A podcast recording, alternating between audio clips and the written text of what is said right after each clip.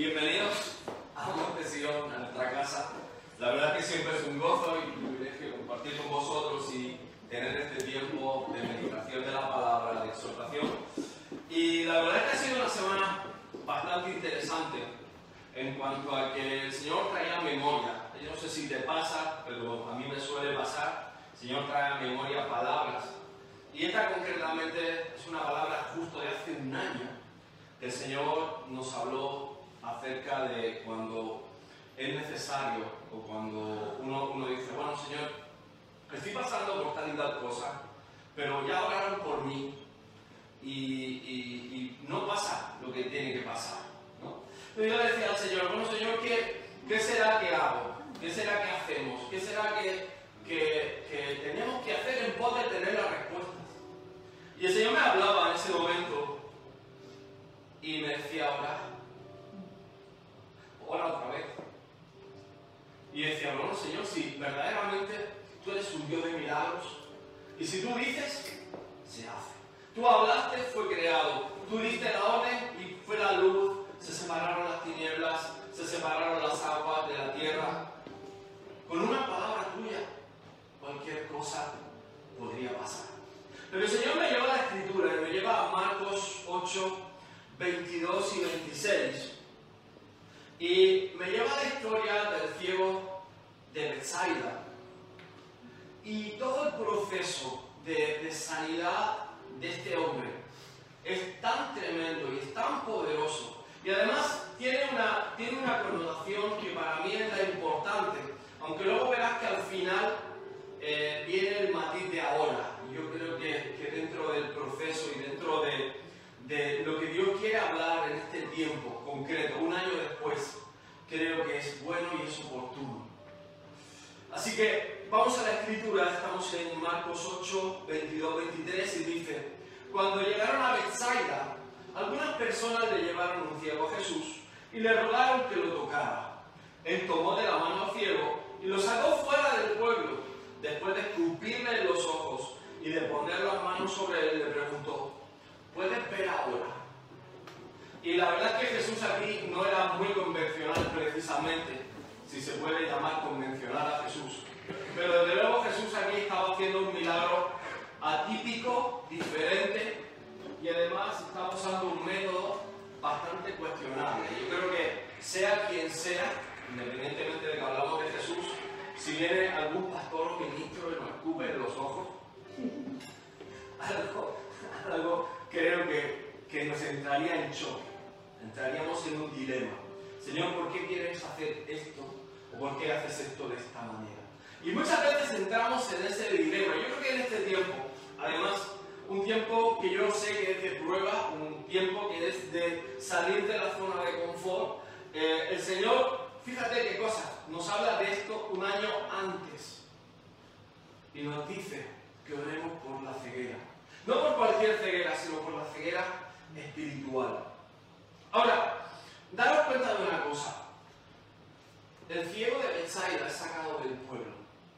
Jesús lo acoge de la mano y lo saca del pueblo. Y tú dirás, ¿por qué lo saca del pueblo? Podría haberlo hecho también delante de todo el mundo. Y la respuesta es muy sencilla. En el pueblo había un exceso de familiaridad. También había una falta de fe. Había incredulidad.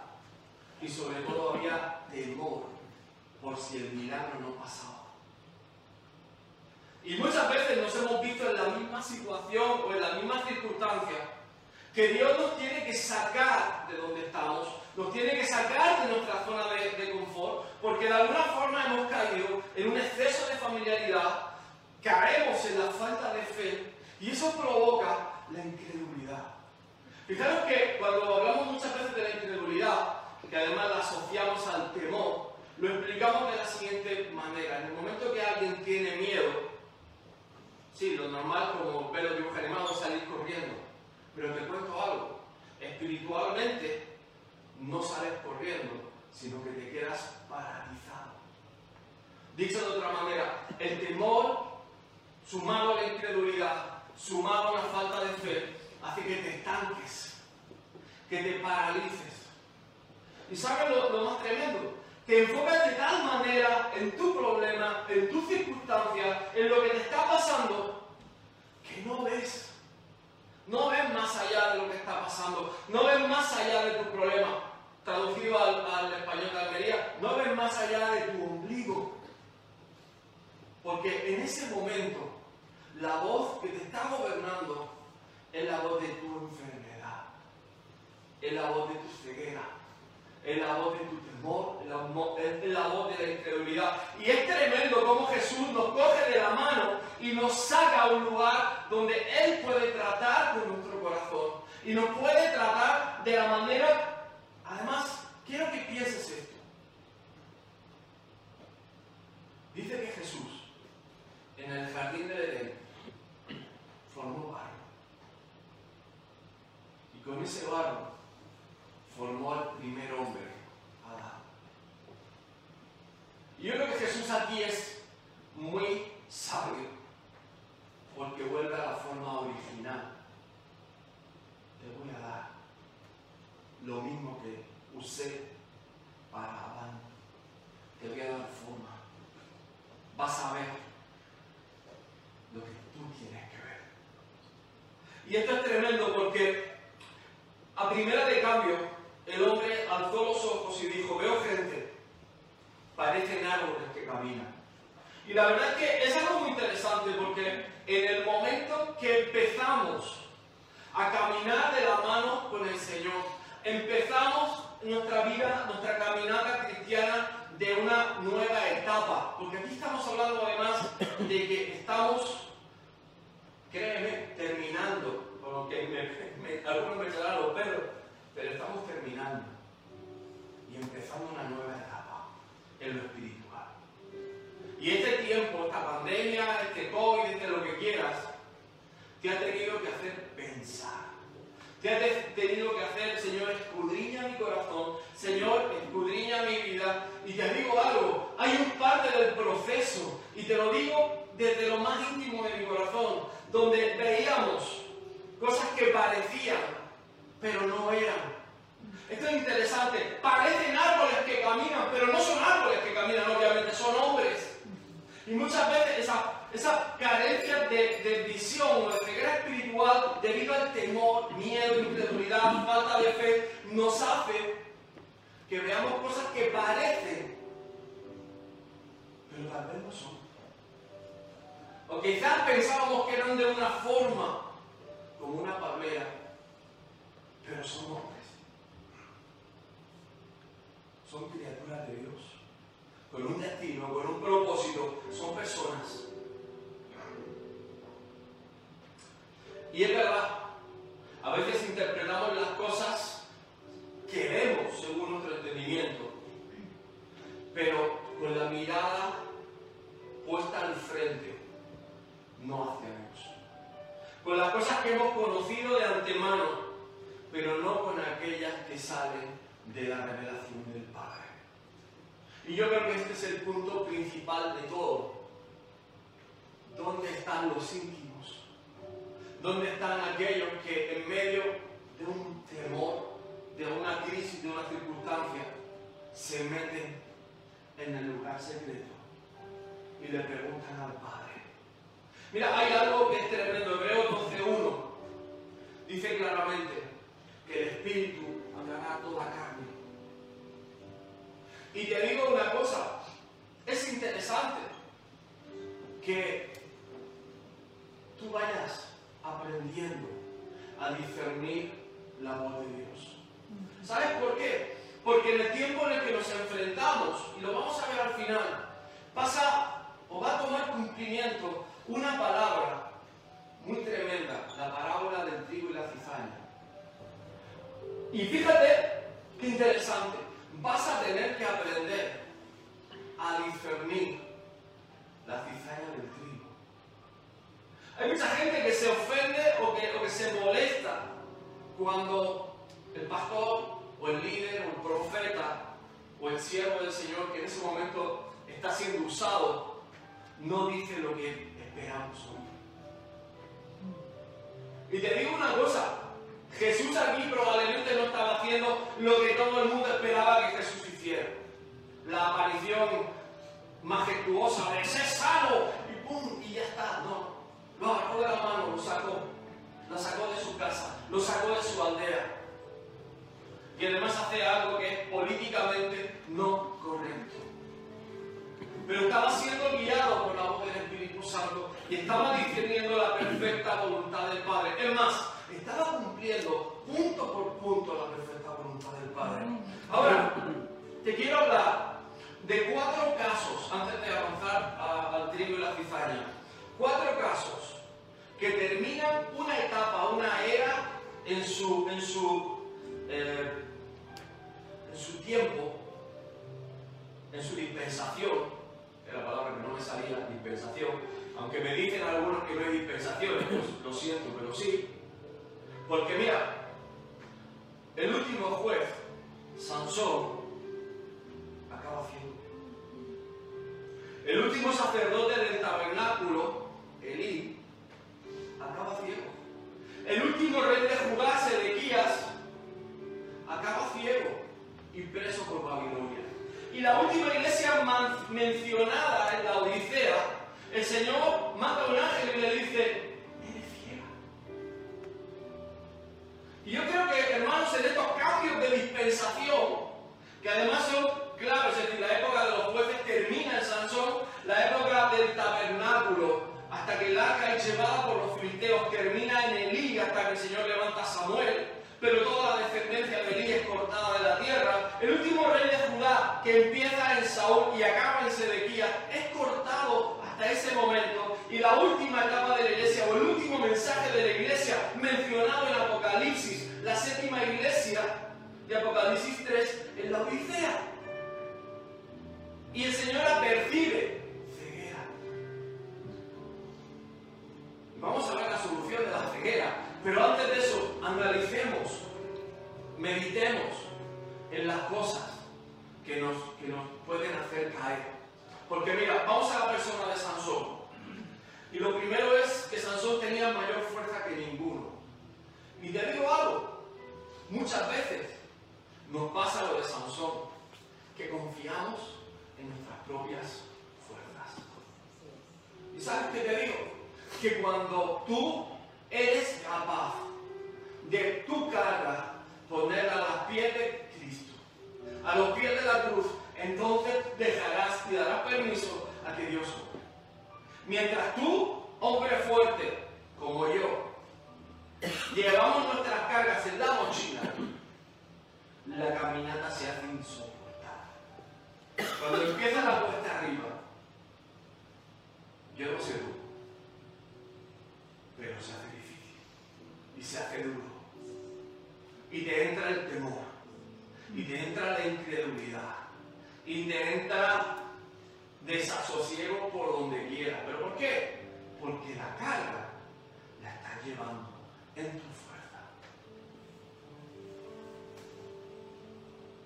¿Te acuerdas de la canción Echa tus cargas?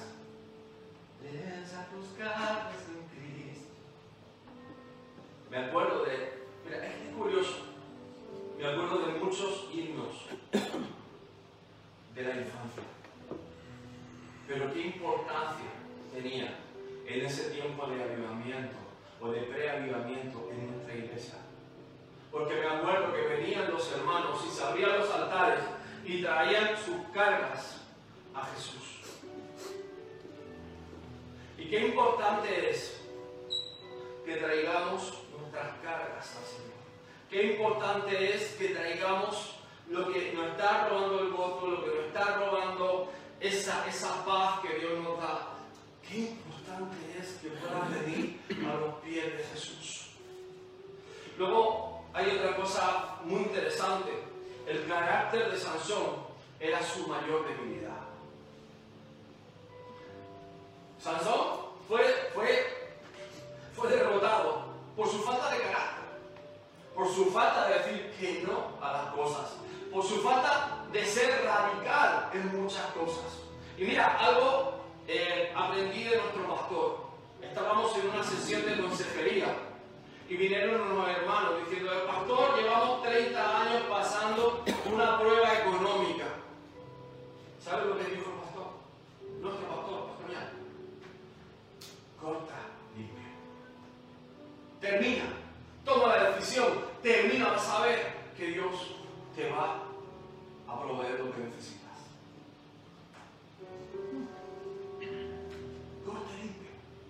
La única manera que Sansón podía acabar con Dalila era cortar limpiamente.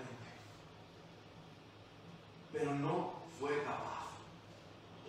¿Sabes por qué? Por debilidad de carácter. Porque nos atan las emociones. Aparte de que tenía una falta de integridad moral y aparte de que se confió en su fuerza. Y qué tremendo, hermano. Aprendamos la lección. Si nos falta carácter, pida al Señor, Señor, dame carácter. Dame, Señor, que mi sí sea sí, mi no sea no, y que yo pueda tomar decisiones parado en la roca y que mi integridad moral prevalezca por encima de otras voces, de la familia, de la sociedad, del trabajo, donde quiera que esté, que mi integridad moral prevalezca por encima de los demás. Y hermano, no te confíes, porque el diablo está como un león rugiente preparado para devorar tu vida. No juegues con fuego porque te vas a Número dos, Elí, el último sacerdote del tabernáculo. Lo primero, no enseñó bien a, sus hijos. Y sus hijos estaban haciendo un desastre. Consintió el pecado en ellos. Y es más, no solo eso, sino que como había tal pecado, tal falta de disciplina, tal falta de corrección, dice 1 Samuel 3.1, escaseaba la palabra Y en el versículo 2, como no había palabra, no había visión. ¿Cómo murió Elí? Y el arca con los filisteos. La presencia de Dios se la llevaron los filisteos. El pacto de Dios se lo llevaron los adversarios de Israel. Si no es por la misericordia de Dios, y porque Dios no convive con la iniquidad, y sabéis todo lo que pasó con los filisteos, Dagón cayó, hubo diez plagas en diez ciudades, tuvieron que sacar el arca corriendo, porque Dios no iba a convivir con la idolatría. Dios no iba a convivir con los filisteos. Y empezaron a vivir las consecuencias de no vivir santamente cuando la presencia de Dios está. ¡Qué tremendo! Por eso, hermanos, tenemos la responsabilidad, varones, enseñar bien a nuestros hijos.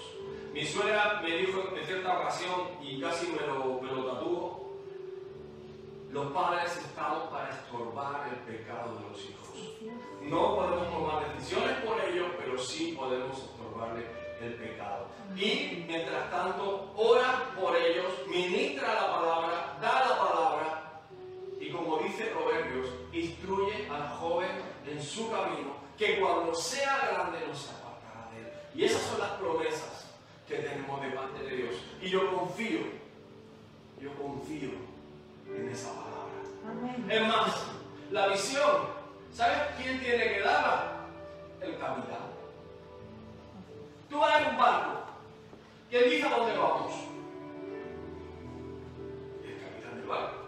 Tú vas en un avión. ¿Quién dice a dónde vamos? El piloto del avión.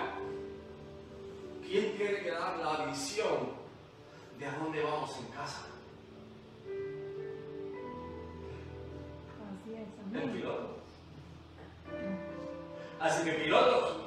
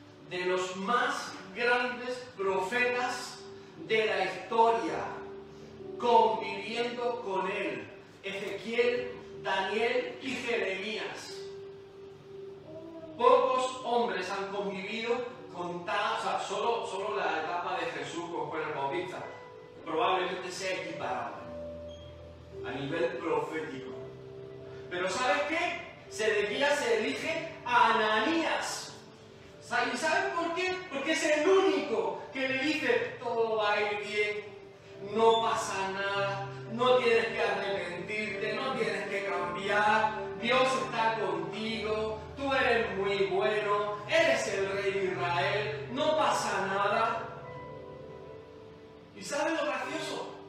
Que le dice que busque alianzas, pero con Egipto. ¿Y sabes qué significa Egipto? Egipto es el mundo de donde Dios había sacado al pueblo de Israel. ¿Y Dios tú crees que iba a decir que se aliara con el mundo? A mí me hace gracia muchos cantantes cristianos que, que se inspiran en el mundo para hacer canciones de Dios. ¿Tú crees que Dios se alía con para bendecir a su pueblo? Dios es Dios. Y no necesita de la, inspiración del mundo. Necesita que tú te metas en su presencia y te inspires con la música y la melodía de Dios. Que escuches a los ángeles cantar. Hay melodías en el cielo que no han sido reveladas en la tierra pero simplemente porque los hijos de Dios no se han metido en el lugar secreto, en lo íntimo, a escuchar el corazón del Padre. Cuando esa generación se levanta y escucha ese nuevo canto, entonces traen el cielo a la tierra. Y como dice el Padre nuestro, Padre nuestro, que estás en los cielos, santificado sea tu nombre. Venga a nosotros tu reino y hágase tu voluntad aquí en la tierra si no lo has entendido, te lo escribo.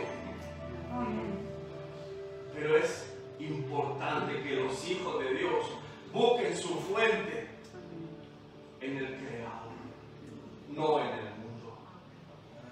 Y luego una cosa muy interesante de Sedequías, que además lo dice la palabra, se niega a pagar impuestos.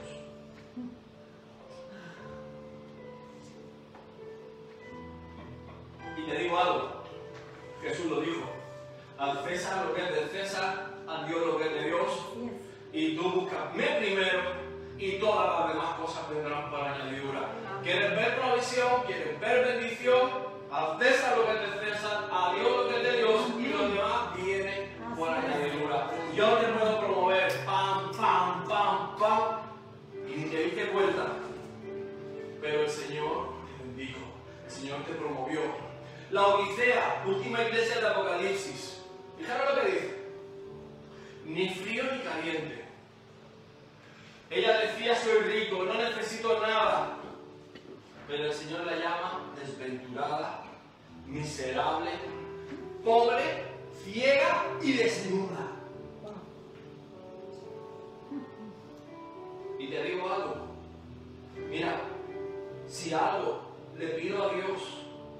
Nuestra casa es que haya fuego. Y que haya fuego de Dios. Y que estemos prendidos en el fuego de Dios. Porque sabes que la tibieza es una señal de los últimos tiempos. Iglesias tibias vas a encontrar todas las que quieras. Cristianos tibios, todos los que quieras. ¿Y sabes qué? Que tienes que entender que un cristiano tibio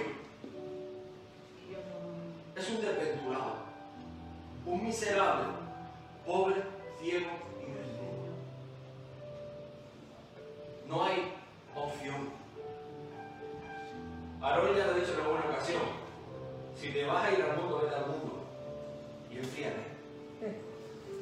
Pero si estás con el Señor, más vale que te quedes. Más vale que te enchufes, más vale que te, que te conectes al Espíritu Santo, porque el Espíritu Santo es poder y fuego. Y si el Espíritu Santo es poder y fuego, hermanos, yo no quiero ser tibio. Porque, ¿sabe? Mira, cuando hablamos de la desnudez, es que hablamos de que nuestras armas son armas espirituales.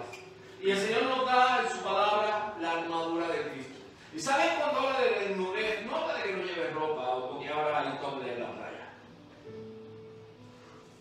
Lo que el Señor habla ahora es que no te has puesto la armadura para pelear en oración de rodillas, en ayuno, en clamar, en buscar al Señor. No te has puesto la armadura que Dios te ha dado. ¿Y sabes lo que pasa?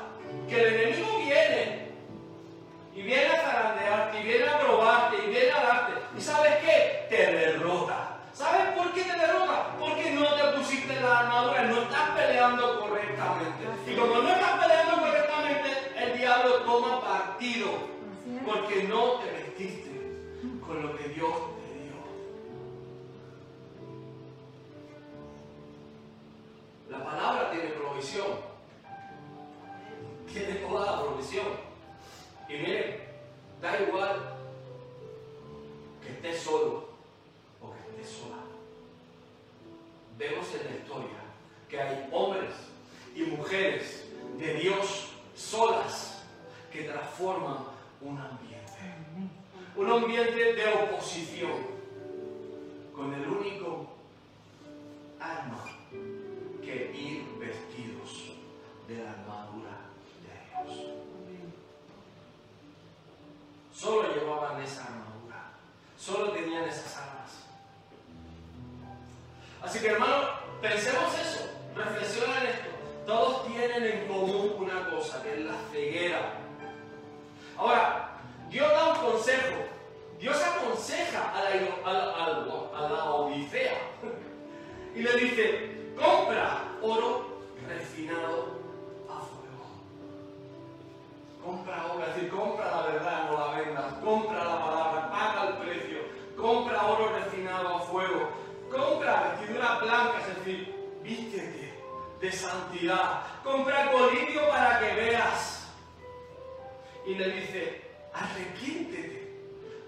yo disciplino al que amo. Y es que el arrepentimiento, el cambio, la transformación, ahora los hombres estamos viendo esto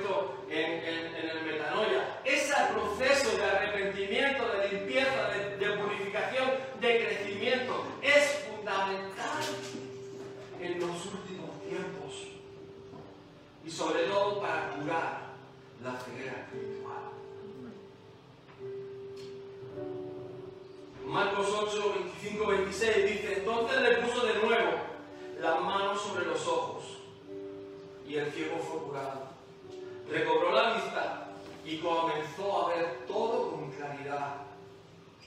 Jesús lo mandó a su casa con esta advertencia. No expresar por No vuelvas de donde viniste. No vuelvas de donde yo te he sacado. No vuelvas al pasado, porque tienes un futuro. Ahora ves Ahora tienes oportunidad de ver la mi bendición, lo que yo he hecho por ti. Ahora tienes la oportunidad de verlo. No vuelvas al pasado, no vuelvas atrás. Pídele a Dios rectificar errores pasados. Ora por mí otra vez, así se llama esta palabra. Ora por hermano. No cesemos de orar. Te digo más, Dios te está dando una nueva oportunidad para ver Dios quiere que veas para adelante. Porque Dios quiere revelarte cosas de lo alto para que veas como Él ve. ¿Sabes lo que necesitas? Lo que necesitas ahora son sueños, son visiones y es palabra profética. No solamente que dependan de una persona. Mira, hay un error aquí grande. Un pastor está para enseñar, para guiar, para cuidar y para proteger al rebaño. Pero la oveja tiene que comer. Y yo no he visto ningún pastor comer hierro. Más allá del lechuga y tomate. Tú tienes que comer. Así es, amén. Yo te puedo llevar al campo más precioso Puedo cuidarte, puedo poner perros alrededor vuestro, vallados. Pero tú tienes que morir. Tú tienes que aprender a escuchar la voz de Dios. Mira, sería un error que yo te hiciera depender de lo que Dios me dice a mí para tu crecimiento espiritual. Yo tengo que llevarte a los lugares de delicados pastos, pero tú tienes que comer, tú tienes que crecer, tú tienes que ponerte grande fuerte, ejercitado. Yo te dirijo, yo nos vamos juntos, pero tú tienes yo no puedo comer contigo. No puedes depender de mí para comer. Y el pastor que te haga o el profeta que te haga depender de él está centrado en una dependencia que no es buena, que no es santa. Porque todo aquel que trae la atención hacia sí mismo, hermanos, más adelante va a ser llamado a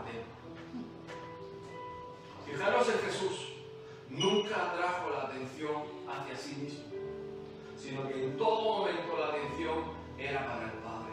Eso no significa que Jesús obviamente no tuviera palabra de Dios, claro que la tenía, pero la atención, el centro no era Jesús, el centro era el Padre. Y hermanos, el centro no soy yo, no es mi esposa, no es mi familia. El centro es Jesús. Yo vengo aquí a hablarles de Jesús, a hablarles de Dios, a compartirles mi experiencia personal y a hablarles de lo que Dios ha hecho en mi vida, lo que Dios ha permitido conocer. Pero el que te lleve a depender de lo que Él te va a decir, te está engañando. Y puede tener muy buena apariencia, puede parecer muy bueno, puede parecer muy puro, con muy buenas intenciones.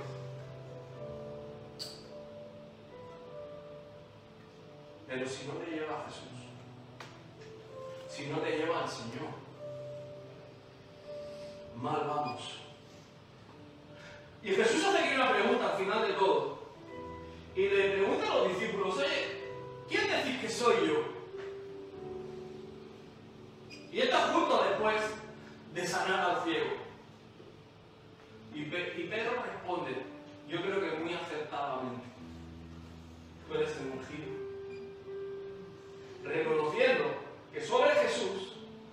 Autoridad superior que lo ha hecho capaz de hacer el milagro. Tú eres el Cristo, le dice, tú eres el ungido.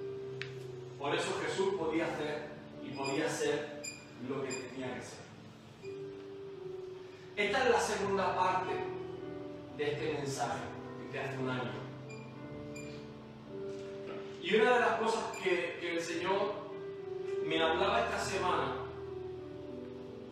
era la parábola de la cizaña y el trigo. Y yo la quiero leer, está en Mateo 13, 24, 30. Dice, le refirió otra parábola diciendo, el reino de los cielos es semejante a un hombre que sembró buena semilla en su campo. Pero mientras dormían los hombres, vino su enemigo y sembró cizaña entre el trigo y se. ¿Y sabes qué?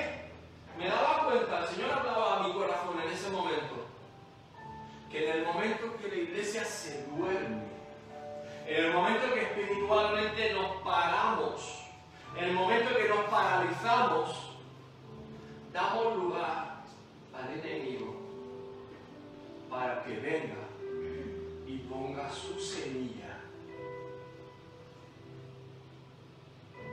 en medio de la iglesia, medio de nuestro corazón, en medio de nuestra familia, en medio del ministerio. Pero te sigo leyendo, dice, cuando salió la hierba y dio entonces apareció también la cizaña. Vinieron entonces los siervos del padre de familia y le dijeron, ¿no sembraste buena semilla en tu campo? ¿De dónde pues tiene cizaña? Él les dijo, un enemigo ha hecho esto. Y los siervos le dijeron, ¿quieres pues que vayamos y la arranquemos? Y él les dijo, no, no sea que al arrancar la cizaña, arranquéis también con ella el y esto es tremendo,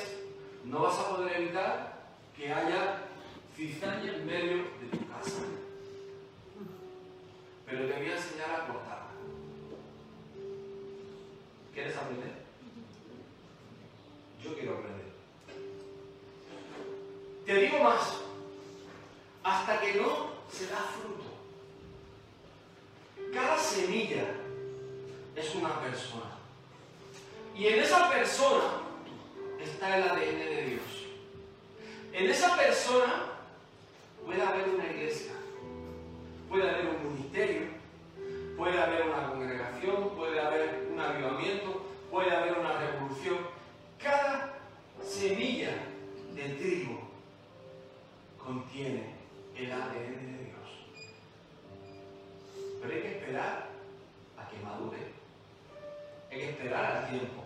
Ahora, dice, dejar crecer juntamente lo uno y lo otro hasta la siega. Y al tiempo de la siega, yo diré a los segadores, recoger primero la cizaña y atarla en manojos para quemarla, pero recoger el trigo en mi granero. Mira,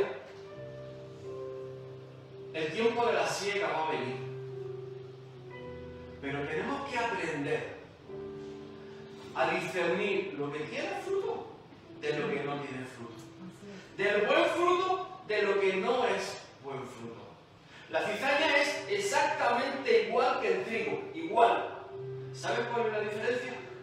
Que no tiene granos, está vacío, no tiene fruto.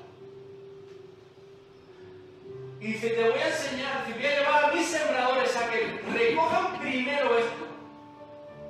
Y dice, atadlos. Y atadlos es un tipo de oración, donde podemos poner vallado alrededor del fruto. Dice, recoger el trigo.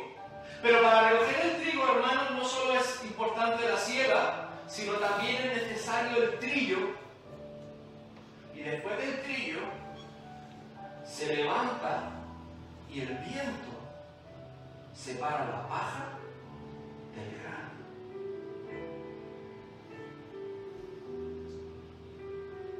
Dos factores, el fuego y el viento. ¿Y qué cosas? Los dos son tipos del Espíritu Santo. Los dos. Cuando estaban los apóstoles en el aposento alto, dice que se oyó un gran estruendo y un soplo como de un viento recio y aparecieron lenguas como de fuego encima de cada una de las cabezas. ¿Sí o no? El Señor es el único que te va a poder ayudar a discernir. El Espíritu Santo que lo guía a toda verdad, es el que te puede dar testimonio de lo que es paja y cizaña, de lo que es Nos toca aprender a discernir esto.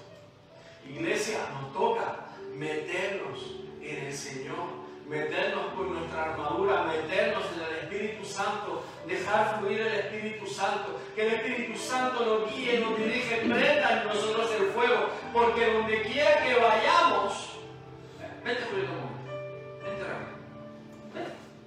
Mira, imagínate, yo estoy prendido del Espíritu Santo, estoy en fuego. En el momento que yo me acerque a una persona, el fuego de Dios se pega. Pueden pasar dos cosas. O que los dos nos prendamos o que uno de los dos se consuma. Así funciona el fuego. ¿O no? El fuego refina. El fuego purifica cuando hay algo de valor. Y si hay algo de valor es porque estás caminando en la verdad y porque la verdad está en ti. Y la verdad no es otra que Cristo Jesús. Y si tú tienes la verdad de Cristo Jesús en tu corazón, esa verdad te va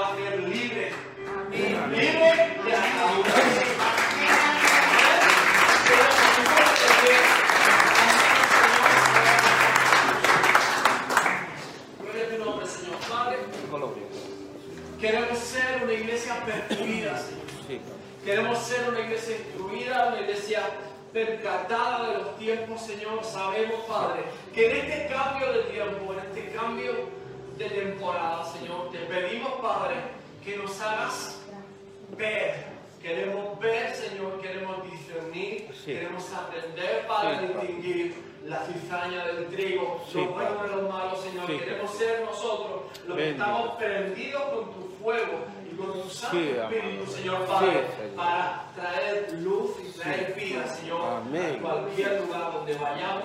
Amén. Amén. Te Sí, pido, Señor. Que bendigas a cada uno de tus hijos, Señor. Aleluya. Guárdalos y dale gracia y favor. Donde quiera que vayan. Padre, bendice a tu iglesia en el hogar. Sí. Padre, y cada lugar que nos estén viendo, Señor. Amén. Padre, sopla con tu Espíritu Santo Sí. en cada corazón y prende esa llama. Y te damos la gloria y la honra en el nombre de Jesús. Amén. Amén.